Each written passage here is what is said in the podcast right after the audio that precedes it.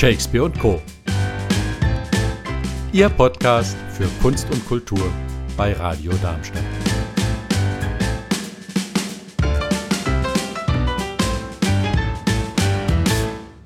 Alex, herzlich willkommen in der Sendung. Ich habe äh, von dir folgende schöne Vita gefunden. Alex Drepetsch, das Geburtsjahr lasse ich jetzt mal weg, promovierter Psychologe und Berufsschullehrer mit zahlreichen Veröffentlichungen unter anderem im Bereich Lyrik und Wissenschaft.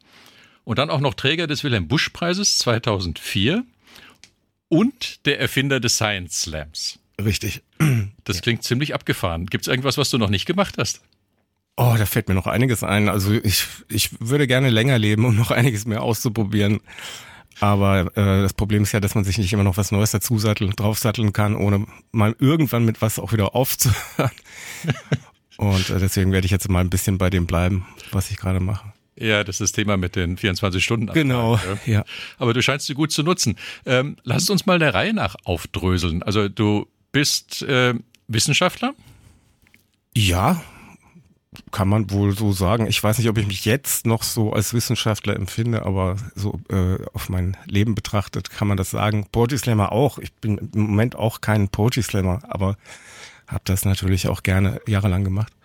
Ähm, Deswegen dann, akzeptiere ich das beides mal. dann, dann frage ich dich jetzt einfach mal als wissenschaftlichen Experten zum Poetry Slam. Ich habe ja behauptet, das ist ein äh, modernes Format, das gerne von jugendlichen Zuschauern angenommen wird. Äh, worum geht's denn beim Poetry Slam? Das ist eigentlich ein Veranstaltungsformat nur. Das heißt, es ist thematisch völlig offen und das bestimmt der einzelne Poetry Slammer, worum es ihm geht so, und in seinem Text gehen soll. Und äh, manchmal gibt's auch Themenslams, äh, bei denen die Leute unter Umständen dann auch extra was schreiben zu einem bestimmten Thema. Aber das ist die Ausnahme. Die äh, Regel ist, dass äh, der einzelne Slammer das selbst bestimmen kann und dadurch eben auch ein, ja, ein breites Bild entsteht. Mhm. Vielfältigkeit. Und Slam im Namen hat der Poetry Slam, weil es irgendwie ein Wettbewerb ist und man gegeneinander antritt. Ja, das äh, ist abgeleitet von von Tennis Grand Slam Turnier sozusagen. Das ist zumindest meine meine Theorie. Ich habe auch schon in der Fachliteratur gelesen, das wäre von Schlag, von Türschlagen oder sowas, aber das glaube ich nicht. Äh, vielleicht kommt daher der Begriff im Tennis. Okay, ja, so stimmt es ja, dann wieder. Ja, ja, genau, das kann sein. Ähm, das heißt, im klassischen Poetry Slam Format treten Leute gegeneinander an, tragen unterschiedliche Dinge vor, hast du gesagt. Das ja. ist nicht so eng festgelegt. Mhm. Ähm, aber trotzdem gibt's ja so was Typisches, was man sich vorstellt. Also äh ja, es gibt so Strömungen. Also es gibt natürlich auch einen Einfluss, einen gegenseitigen Einfluss äh, von Poetry Slammerinnen aufeinander äh, sag jetzt auch ganz bewusst mal äh, Poetry Slammerinnen, weil zum Beispiel gab es eine Zeit, in der sehr sehr viel äh, ein bisschen ähnlich klang wie äh, Julia Engelmann, ja, die, die mal ziemlich Erfolg geworden, hatte, ja. ja. Und äh, das war dann zum Beispiel mal nicht so mein Fall. Ne? Dann war jede jede zweite, dritte äh, Vortrag äh, hatte Anklänge daran in irgendeiner Form. Mhm ich war froh, als es dann wieder vielfältiger wurde. Aber es gibt so Strömungen. Also es gibt zum Beispiel auch die Strömung Berliner Lesebühne, die machen zum Beispiel eigentlich kaum in Richtung Lyrik. Äh, was sie machen, ist eher so äh, ja, Kurzgeschichten ja, Storytelling. Auch und mit einem bestimmten Tonfall und Zungenschlag, der sich manchmal auch irgendwie überträgt, sozusagen. Also man hört dann quasi schon, aus welcher Ecke die Leute kommen manchmal. Aha. Das heißt, es, es muss sich nicht immer reimen, es muss nicht immer Nein. Versmaß sein. Das, Nein. das kann ja. auch wirklich Prosa. Ja, auch das sein. bestimmt. Und, und oft ja. geht's ja auch in Richtung Satire, in Richtung äh, ich sag mal, kritische Auseinandersetzung mit ja. der Gesellschaft. Also ja. wir, wir, sind da relativ dicht auch fast am Kabarett manchmal dran. Ja, sicher. Es äh, gibt auch da eine Überschneidung sozusagen äh, in dem Sinne, dass ganz viele, die später im Kabarett äh, stark unterwegs waren, im Poetry Slam angefangen haben oder das parallel betrieben haben. Da gibt es einige Beispiele, ja. Da ist auch ein großer Überschneidungsbereich. Mhm. Aber es gibt auch die Ernsten. Also Julia Engelmann ist zum Beispiel für mich dann wieder jetzt was ganz anderes. Und äh, wenn die Mischung äh, stimmt, dann gefällt mir das persönlich eigentlich auch am besten. Also ich habe keine Lust, wenn sich das wiederholt. Also mit Mischung meinst du an so einem Abend, wo ja, ja. Ganz, ganz, viele verschiedene auch ja, auftreten? Ja, ja. Mhm. Aha. Und das Schöne ist tatsächlich auch, also es gibt ja einen Wettbewerb dabei, den sehe ich durchaus auch so ein bisschen kritisch, obwohl der eben äh, eigentlich als Wettbewerbssatire angelegt ist, vom, äh, von dem her, was der Erfinder sich gedacht hat. Das heißt, da geht es dann um einen Plastikblumenstrauß oder irgend sowas. oder man wird sogar bestraft, wenn man gewinnt. Aber trotzdem äh, finde ich den Wettbewerbscharakter schon was, über das man auch mal kritisch nachdenken kann. Aber ähm, die eine Sache ist die, wenn man zehn Leute auf der Bühne hat und neun machen was ähnliches, dann hat die zehnte Person, die was anderes macht, äh, oft die besten Chancen zu gewinnen. Und das finde ich dann eigentlich auch wieder ganz gut. Das hält das Ganze so in Bewegung. Mhm. Also ich habe ja eher so einen klassischen Theaterblick, was mich beim Poetry Slam manchmal ich will nicht sagen stört, aber zumindest verwundert ist, dass die Leute oft ablesen und mit ihrem Blick eher an ihren Zetteln sind als beim Publikum. Äh, das macht es vielleicht auch schwierig zu gewinnen, wenn du keine Publikums das kommt drauf Kontaktmöglichkeit hast. Also äh, das muss stimmig sein. Also ich habe äh, tatsächlich einen, einen sehr geschätzten Kollegen, dessen Namen ich aber trotzdem jetzt nicht nenne, äh, weil das, was ich jetzt sage, äh, kritisch ist. Ich will mich nicht als Kritiker gerieren von, von Kollegen. Der hat äh, abgelesen und das war gut und dann hat er mhm. irgendwann gedacht, okay, ich muss das jetzt auswendig machen und das war nicht mehr gut. Es kam nicht gut rüber. Mhm. Also äh, es muss stimmig sein. Es gibt auch die Situation, in der man dann einfach quasi sich was vorlesen lässt. Ja, das kann ja eben auch schön sein. Mal kannst, so, mal so. Kannst du als Publikum die Augen dann zumachen und das ist einfach eine, eine gute Story. Ja. Aha. Wie, wie war das bei dir persönlich? Wie kamst du zum Slam? Ähm, ich habe davon gehört. Also mir hat jemand erzählt, der, das war sogar der Herausgeber der Zeitschrift Das Gedicht. Also tatsächlich jemand, der im, im klassischen Genre unterwegs ist, der Anton G. Leitner. Und der kannte meine Texte und meinte, das würde passen. Und äh, dann habe ich mich mal informiert. Und zu dem Zeitpunkt gab es noch nicht so viele Poetry Slams. Und ich bin dann nach Frankfurt gefahren und habe ähm, einen Freund mir das erstmal angeschaut und habe zu dem dann gesagt, ich gehe da hoch auf die Bühne und ich gewinne das. Und der so tok, tok, tok. Und so war das dann aber eben auch tatsächlich. Das hast du aber gesagt, bevor du überhaupt Texte geschrieben hast? Nee, ich hatte schon Texte. Ah, okay. Und es war tatsächlich auch so, dass ich das als stimmig empfand, das da zu machen. Also was der Anton Leitner zu mir gesagt hat, das stimmte, mhm. fand ich. Und, und wie kamst du dazu, Texte zu schreiben? Hat dich das gedrängt? Ähm, ich bin in der dritten Generation jetzt sogar schon schon Lyriker in der Familie. Ähm, mein Großvater hat hat äh, Gedichte geschrieben, äh, sehr pathetische, schöne, expressionistische Gedichte. Da gibt es ein Gedichtband mit mit äh, Holzschnitten und Gedichten von ihm. Mein Vater hat das gemacht. Ähm, Fritz Deppert, Karl Deppert, Dreppetsch ist ja ein Künstlername. Und äh, ich habe eigentlich meinen Vater sogar als Kind immer dafür veräppelt so ein bisschen. Also ich hatte da noch nicht so richtig einen Zugang Aha. und habe auch äh, Karikaturen von ihm gemalt, äh, von ihm als versonnenen Dichter. Die hat er immer noch über seinem Schreibtisch hängen.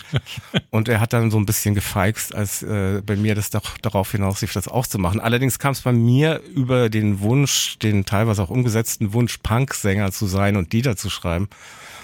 Das heißt, du hast nicht gesagt, du willst auf einen Poetry Slam äh, gehen und hast dafür geschrieben. Nein. Äh, sondern du hast schon länger geschrieben und bist damit dann auf einen Poetry Richtig, Slam Richtig, Ja, ja. Ich habe natürlich dann auch weitergeschrieben und sozusagen äh, ja meine meine Poetry Slam äh, Zeit mit Texten gefüllt, die dann auch natürlich unter diesem Eindruck der Erfahrung wahrscheinlich entstanden sind. Mhm. Wahrscheinlich sage ich, weil ich das selber gar nicht so ganz genau weiß. Man hat ja immer keinen Vergleich, wie man sonst geschrieben hätte. Und das hatte ich ja gefragt aus der Perspektive kommend, dass du äh, studierter Psychologe bist und ja. Lehrer. Äh, war das die Verarbeitung von irgendwelchen Erfahrungen, die du da gemacht hast? Äh, das kann, kann schon mal vorgekommen sein, ja. Aber manchmal war es auch vielleicht äh, der Wunsch, eine Erfahrung zu machen, die man eben nur auf dem Papier oder im Text oder so mal machen kann. Man kann ja dann eben auch Dinge ausprobieren, die man, die man im wirklichen Leben vielleicht nicht tun würde, wie zum Beispiel eine Bank überfallen oder so. Und dann mal ein komisches Gedicht drüber sch äh, schreiben, in dem, in dem äh, man zum Bankräuber wird und so Sachen. Ja, gut. Also deswegen äh, Vorsicht, ich habe das nicht alles erfahren, was ich da gemacht habe, geschrieben habe. Ja, das denkt man ja im Theater auch immer, aber wer, wer bei Schiller die Räuber spielt, muss deswegen auch nicht vorher einen Banküberfall. Richtig, ja. Also, Zum Glück. Ja. Ja, ähm, sag mal, du hast uns Musik mitgebracht. Es ist nämlich Zeit für ein kleines Musikpäuschen. Ja.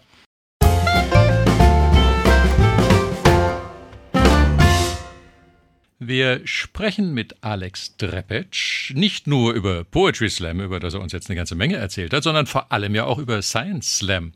Ein Format, das er Alex, korrigier mich, 2006, glaube ich, hier in Darmstadt erfunden hast, in der 603 Quadratmeter. Da fand der erste komplette statt. Also erfunden habe ich schon 2001 und ein Kon okay. Konzept abgegeben, auch bei Darmstadt Marketing, weil ich da ein bisschen Förderung haben wollte. Auch schon einiges vorher. Ja, Science Slam und Wissenschaftsstadt Darmstadt passt ja erstmal irgendwie. Was macht man da genau bei einem Science Slam? Idealerweise und meistens ist auch so, äh, stellt man eigene Forschung vor. Also ziemlich viele, die dort auftreten, sind äh, Doktorandinnen und Doktoranden, die tatsächlich äh, einen Teil ihrer Doktorarbeit da in, in ja, in, sag ich mal, populärwissenschaftliche Form bringen. Denn natürlich geht es darum, dass man dann allgemeinverständlich ist und da eben ein breiteres Publikum für interessieren und gewinnen kann. Das heißt, da sitzen einfach Zuschauer drin, die auf was hoffen? Vergnügen oder wissenschaftliche Erkenntnis? Beides. Äh, ja, das, das ist im Grunde genommen bedingt einander. Ne? Also ähm, ich bin absolut der Meinung, dass Humor sehr förderlich ist für die, für die Erkenntnis, auch für die, ähm, gibt auch entsprechende psychologische Forschungsergebnisse tatsächlich, dass das äh, die Gedächtnisleistung verbessert und die Aufmerksamkeit und hilft gegen Müdigkeit und so weiter. Das äh, sind also alles, alles Dinge, die man sich auch zu Nutzen machen kann, um äh, Wissen zu transportieren und machen sollte ne? und zu selten tut vielleicht, in Deutschland zumindest. Das ist so ein Hintergrund mhm. für diese Erfindung gewesen. Wenn jetzt jemand tatsächlich seine Doktorarbeit vorstellt und ich habe gelesen, es gibt aber nur zehn Minuten Zeit pro Slam, ja.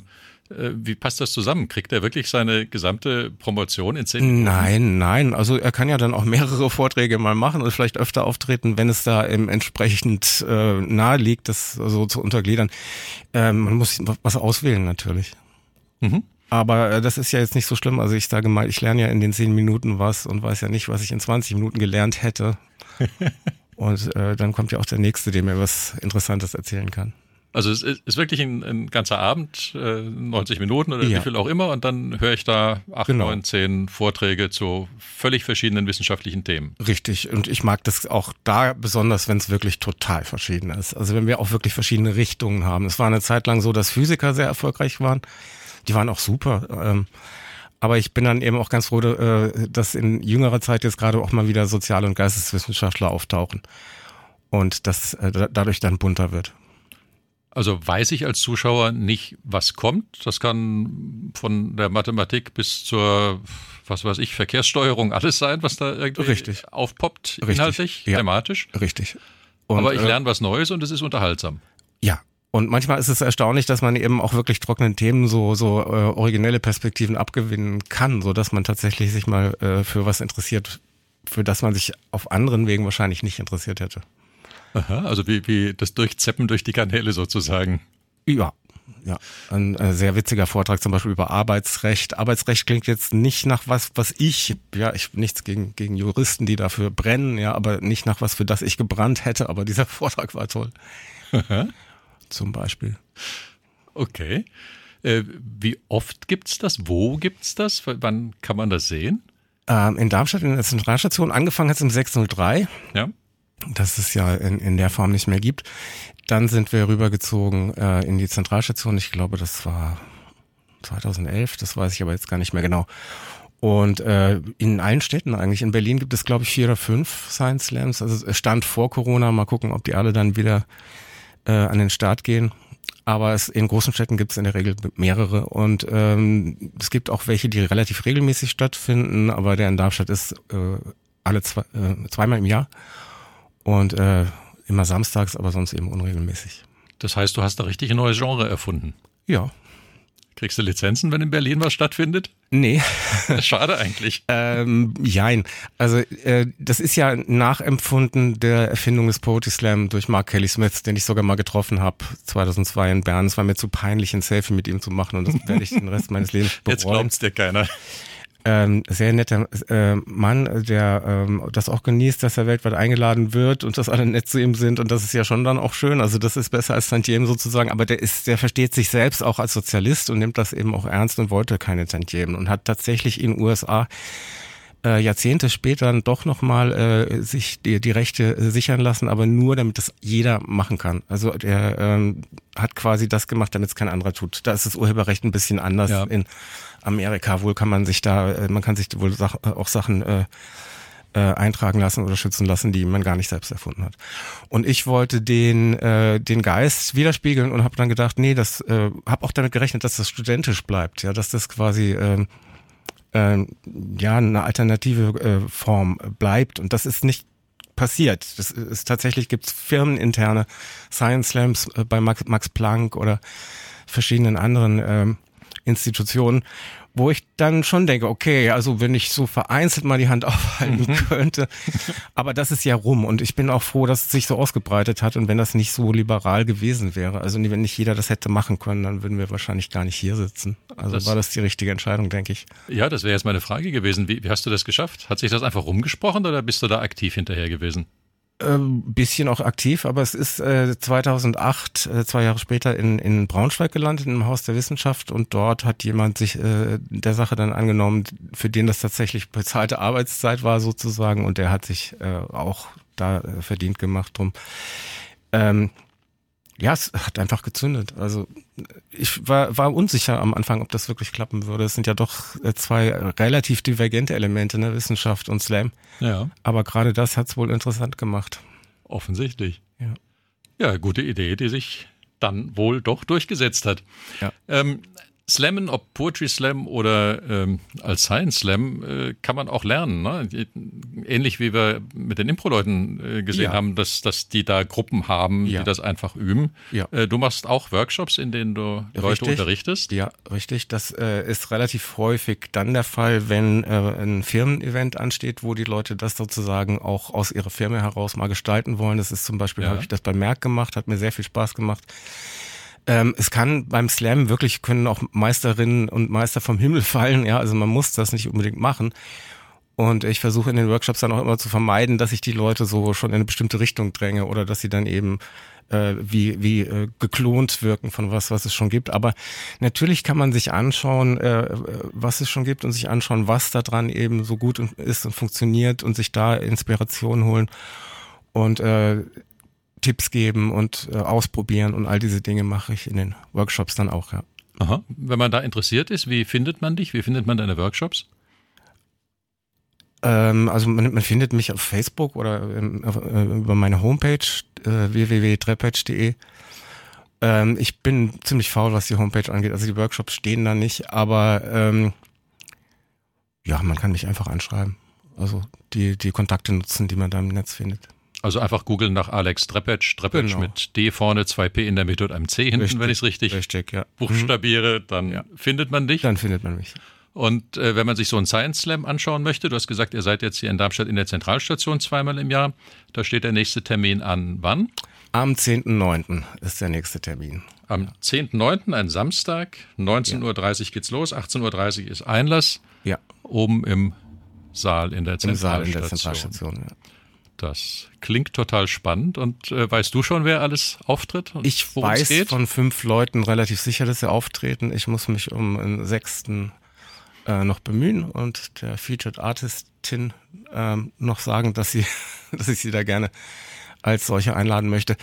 Ja, aber einiges, einiges steht schon, ja. Und es ist für mich jetzt der zweite Science Slam, nachdem, das möchte ich kurz erwähnen, weil mir das ein Anliegen ist, nachdem mein guter Freund und Co-Moderator Axel Röthemeyer gestorben ist, mhm. der das jahrelang mit mir gemacht hat und mit mir auch ins Leben gerufen hat. Und für den werde ich da dann auch wieder einen Mikroständer symbolisch leer stehen lassen auf der Bühne. Das ist ein schönes Symbol. Fein, da kann man sich also schlau machen, mhm. was Slammen bedeutet, was ein Science Slam ist, kann man ganz viel lernen über alle möglichen Fachrichtungen ja. und Erfindungen oder Doktorarbeiten oder was auch immer dort präsentiert wird. Genau. Äh, wer Poetry Slam sehen möchte, da gibt es in Darmstadt ganz viele Möglichkeiten. Einfach mal danach googeln. Genau, ja. Im Dezember wird wohl der Krone Poetry Slam auch wieder weitergehen. Den du auch ab und zu moderierst, wenn ich richtig informiert bin. Ja, jetzt nicht mehr oft. Man muss ja mit irgendwas dann auch mal aufhören, wenn man ständig was Neues anfängt, wie schon erwähnt. Ähm, was ich erwähnen wollte noch auf jeden Fall, also beim Science Slam kann man natürlich eben das auch mit der Perspektive sich mal anschauen, ob man da mal mitmachen will. Und da ist vielleicht schon mal hilfreich vorweg zu sagen, weil das ein häufiges Missverständnis ist, ist, dass, äh, dass die absolute Ausnahme ist, dass beim Science Slam gereimt wird. Denn manche denken, ich muss dann meine Forschung, Forschung da in Reime verpacken. Es ist tatsächlich auch mal du, unglücklicherweise oder glücklicherweise, weil es dann gut war, hat durch dieses gemacht? Missverständnis entstanden, dass jemand das gemacht hat und das war dann gut, aber äh, da ist die Hürde dann vielleicht doch zu hoch. Ja. Also das ist äh, nicht die Regel. Nee, man kann das machen, wie man will. Man hat die künstlerische Freiheit. Äh, PowerPoint wird benutzt in der Regel, muss man aber eigentlich auch nicht. Also man könnte im Grunde irgendwann mal auch sich ohne, ohne auf die Bühne stellen und so vortragen. Super, also hingehen, anschauen, genau. gucken, für wen das ein Format ist, wer Lust hat mitzumachen. Ja. Wer an Poetry Slam interessiert ist, da kannst du auch in Richtung Workshop unterstützen. Ja, oder vermitteln. Oder vermitteln, also ja. Zentralstation-darmstadt.de wäre die Adresse, um Karten für die Veranstaltung in der Zentralstation zu bekommen. Drepetsch.de wäre die Adresse, wo man deine Homepage und die Kontaktdaten findet. Richtig. Und ansonsten sage ich ganz lieben Dank, dass du hier warst, dass du uns so viel über Slam in allen möglichen Schattierungen und Geschmacksrichtungen erzählt hast. Ja, vielen Dank für die Einladung. Und ich freue mich sehr auf den Science Slam in der Zentralstation am 10.9. Prima. Also, danke, mach's gut. Mhm. Tschüss.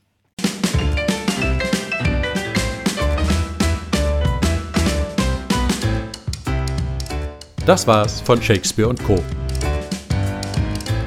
Live hören Sie uns in Darmstadt auf 103,4 MHz oder weltweit unter radiodarmstadt.de.